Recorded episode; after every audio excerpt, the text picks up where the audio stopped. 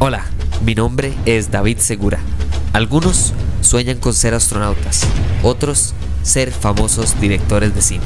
Yo en cambio sueño con hablar paja sobre cine y tecnología. Así que acompáñenme a hablar paja mientras esperamos a que Franklin Chan o Hernán Jiménez acepten mi invitación a este podcast.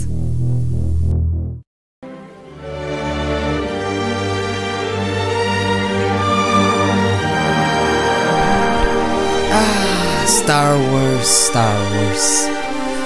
May the fourth be with you.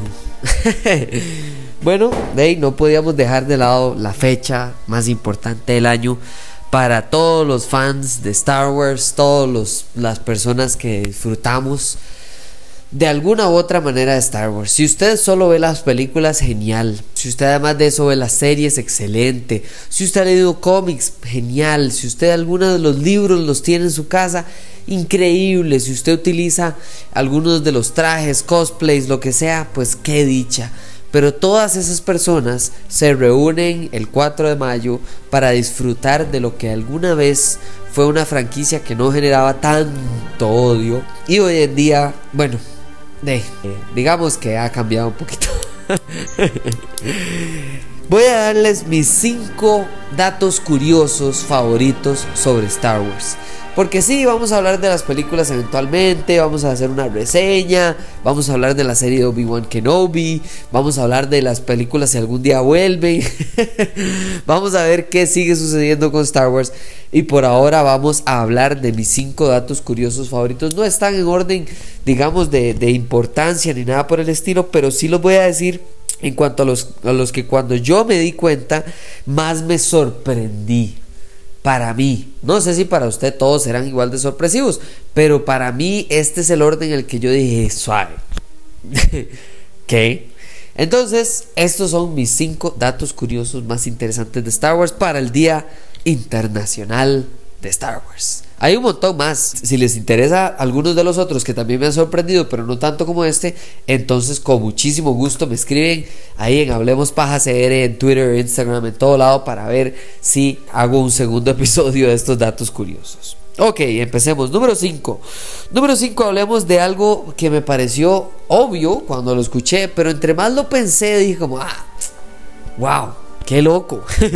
y es que en el retorno del Jedi, es decir, el final de la, de la primera de la trilogía original, al final de la película, cuando Luke ya está con Darth Vader derrotado y todo se está yendo para el carajo y Darth Vader se quita el casco porque quiero ver a mi hijo con mis ojos una última vez, bla, bla, bla, bla, bla, bla. Originalmente, en el guion de Star Wars, Lucas George Lucas acepta que la idea original, el guion original, como iba a terminar, era que Luke Skywalker iba a decir la frase, y ahora yo seré el Vader. Y se ponía el casco de Darth Vader y se iba al lado oscuro. Qué cambio más impresionante, qué sorpresa más destructiva para el universo de Star Wars. Pero pues decidió que era demasiado oscuro ese final y al final él siempre ha dicho públicamente que esta es una franquicia que es para niños y para de todas las edades pero enfocado en niños. Y por eso no lo quería hacer tan oscuro y optó por no dejarlo de esa manera y entonces no fue eh, la oscuridad lo que le ganó a Luke Skywalker, sino que más bien le motivó ver el cambio de su padre, que en algún momento fue el, Sith más detestable de toda la galaxia. Y bueno, de ahí en adelante con, de, continuamos con los episodios 7, 8 y 9, que eso es un tema muy complicado. Número 4. Ray Park es el actor que hace Darth Maul en el episodio 1, que se llama La amenaza fantasma. Phantom Menace. Algo muy interesante es que sí, el maquillaje no fue tan pesado, increíblemente loco, desgastante como lo fue, no sé, el maquillaje que usó Jim Carrey cuando fue el Grinch o cuando, etcétera, ¿verdad? Pero sí fue bastante desgastante en cuanto a que el maquillaje le dolía en los ojos a Ray Park cuando lo convirtieron en Darth Maul. Tanto es así que le dolían los ojos que si usted se da cuenta en la película, él prácticamente no pestañea en todas las escenas de Darth Maul. Ahora son muchas, ¿no? Es prácticamente que la batalla. Pero si usted se lo ve de cerca, él no pestañea de lo tanto que le arden los, los eh, lentes de contacto que tiene para que los ojos se vean de la manera roja, anaranjada, amarilla que se le ven.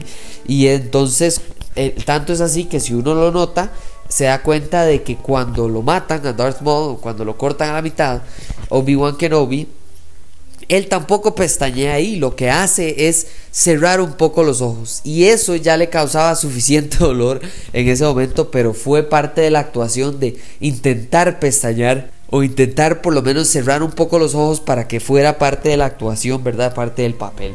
Algo increíble, algo parte incluso de la actuación de Ray Park como, como Darth Maul, que me parece algo interesantísimo. Número 3 es el hecho de que Boba Fett, eh, hace poco salió la serie, ¿verdad? El libro de Boba Fett, que también ha sido un poco controversial. Bueno, en este momento de Star Wars, que no es controversial, creo que solo el Mandalorian no es controversial, pero bueno. Cuando salió Boba Fett, todo el mundo está de acuerdo con que Boba Fett no se estrenó como personaje en 1980 en el Imperio Contraataca, ¿verdad? En la segunda película de la trilogía original.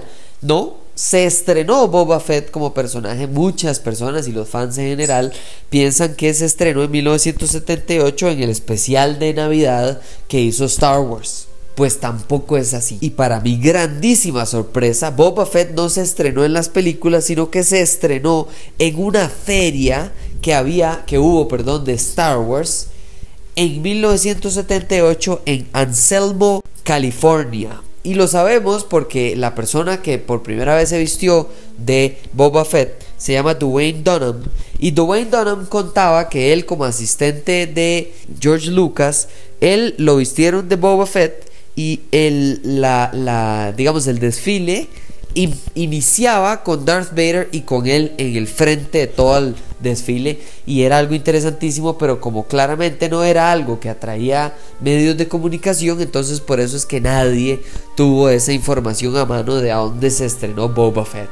Y a fin de cuentas, claro que después sale en, en, el, en, el, especial de Navidad, pero ya para entonces la idea del personaje no solo se había concretado, sino que ya lo incluso lo había, eh, eh, eh, alguien había hecho el papel de Boba Fett en este, en este desfile en Anselmo, California.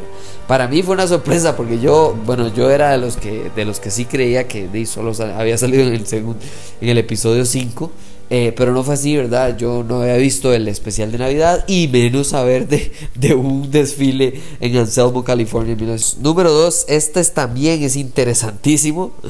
Eh, por el hecho de que es un poquito más reciente. Estamos, estamos hablando de el, La venganza de los Sith. Eh, que es la última película en la cual estuvo directamente involucrado George Lucas. Y lo interesante es que iban a hacer una parte o una escena eh, acerca de Han Solo cuando era joven. Tanto así que Han Solo cuando era joven tenían en el guion, tenían listo para, para mostrar y para formar parte de la, de la historia de, Han Solo y de la, de la, relación incluso entre Han Solo y Chewbacca, el hecho de hacer una escena con Han Solo a los 10 años, en el cual quien lo crió a Han Solo fue Chewbacca. Y no solo lo crió Han Solo a Chewbacca, sino que en esa escena iba a ser la primera y por cierto única vez en la que interactuarían, interactuarían, iban a interactuar eh, Han Solo y el maestro Yoda. Por supuesto que esto es algo espectacular, interesantísimo, loco, eh, sin precedentes, etcétera, pero al final no se hizo la escena y para nuestra lamentable tristeza, eh, la historia de Han Solo no se llenaría un poco más de conocimiento hasta que viéramos la absolutamente pésima y despreciable película que se llama Han Solo, a Star Wars Story, que es probablemente la película de Star Wars que yo más detesto, eh, después de, por supuesto, que el episodio 9. Ah, fue algo triste, pero bueno, de no vimos esa escena, no, al final la quitaron, ni siquiera la hicieron. Pero eso no quita lo interesante de pensar de que Chewbacca iba a criar a Han Solo a sus 10 años. Y bueno, llegamos a lo número uno. Número uno, lo más interesante que yo descubrí, que cuando me lo dijeron quedé absolutamente pasmado fue que en el 2001 la hija de George Lucas le pidió un favor. Estaba absolutamente enamorada del grupo de música NSYNC. NSYNC, por supuesto que estamos hablando del grupo que vio nacer a Justin Timberlake. Pero lo interesante no era Justin Timberlake, en ese momento sí era el grupo, todos los integrantes. Y entonces George Lucas los invitó a formar parte del episodio 2 del ataque de los clones. Y en esta, específicamente cuando se iba a grabar la escena de la batalla en Geonosis, en el cual, ¿verdad? Es un montón de Jedi que están ahí peleando, etcétera. Entonces era muy fácil, nada más les iban a dar un sable de luz, una espada de luz, y los iban a meter a esa escena para que fueran parte de, para que la hija de George Lucas se dejara joder y conociera a su ídolo Justin Timberlake y por supuesto que al grupo que también era ella fan número uno. Pues sucedió que Justin Timberlake y Lance Bass dijeron que no, que ellos no estaban interesados.